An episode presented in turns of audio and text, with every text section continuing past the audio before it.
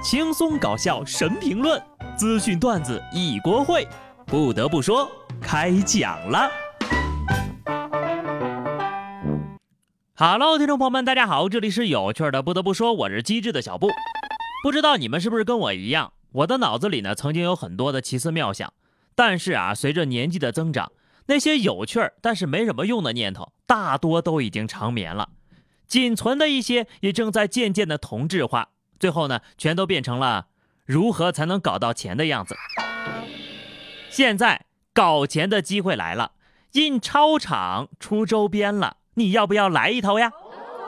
北京印钞有限公司获授权批准发售的2022年虎年生肖超亿文创纪念品“暴发虎”，内部填充了约120张百元纸钞的碎屑。刚想问这合法吗？一看出品方，我立刻就闭嘴了。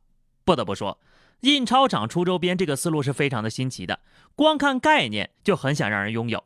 而且啊，官方价格六百块可以买到约一百二十张百元碎屑。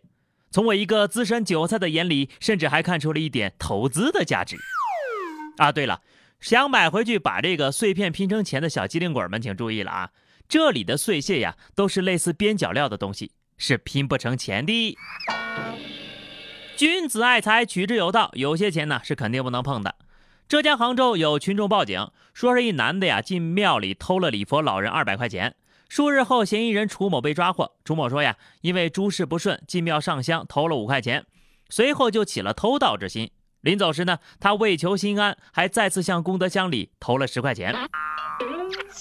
一边工作一边消费，造孽积德两不误呀，也是个人才。你说他信佛吧？他跑到佛祖面前偷钱，你说他不信佛吧？他还想靠给佛祖十块钱求个心安，取之于佛，用之于佛，你这让佛祖很难办呐。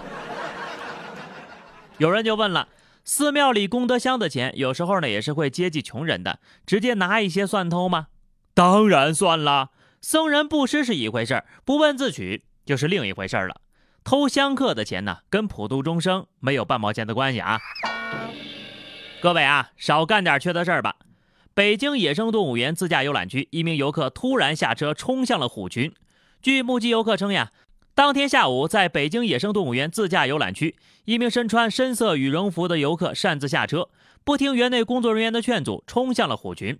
只见他趴坐在七只白虎面前，嘴里还发出哀嚎的声音。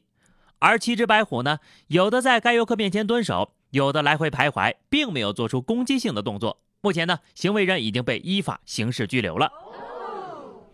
这年头呀，老虎也得装反诈软件了。老虎们当时保持了极大的克制，在想着这是什么新的碰瓷儿方式吗？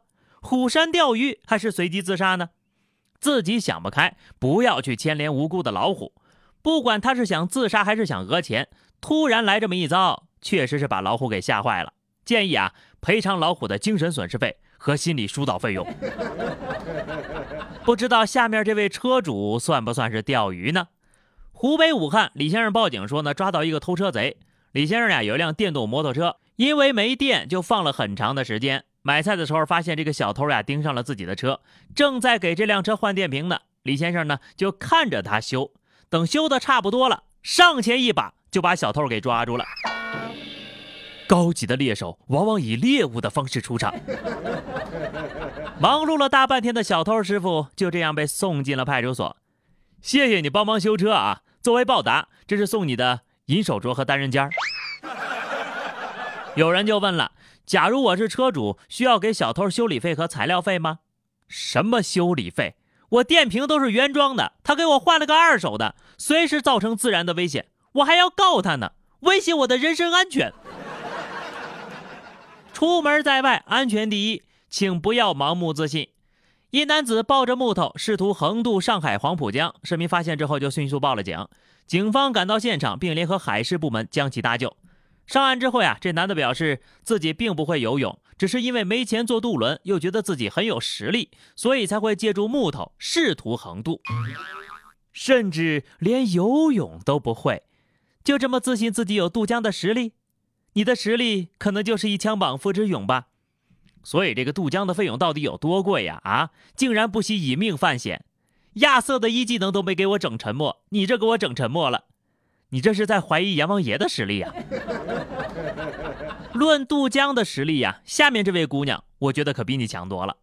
杭州一姑娘看到路边呢有一条河啊，这个仰面飘着一个人，纹丝不动，姑娘吓坏了，手抖着报了警。警方救援的时候呢，只见一名体型微胖的女子仰面飘在河面上，根本看不出来呀，到底还有没有活着。民警带着救生圈跳下水准备救援。一开始呢，这女子并没有反应。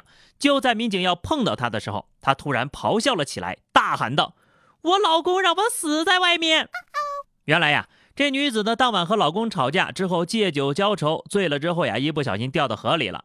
这女子说呢，自己也不记得是怎么掉进河里的，也不知道怎么就漂在水面上了，可能是自己睡着了吧。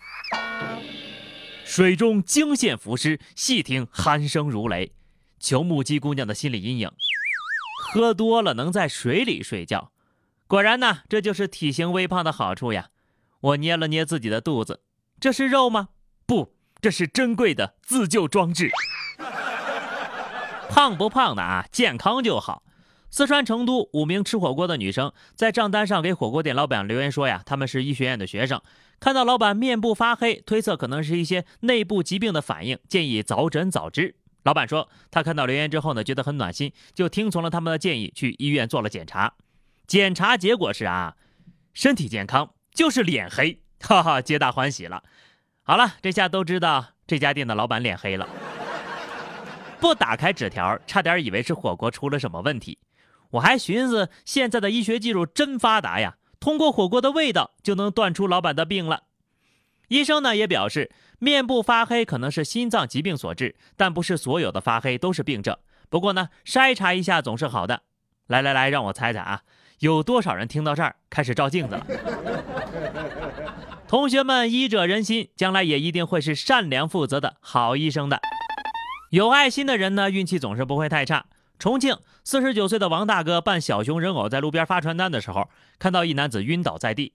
因受过急救护理的培训，他立即上前对其进行心肺复苏。经过两个回合之后呀，这男的不到两分钟就恢复了意识。王大哥说，因为母亲患病，他买了人偶在家中经常练习。救了人之后呀，也是非常的开心。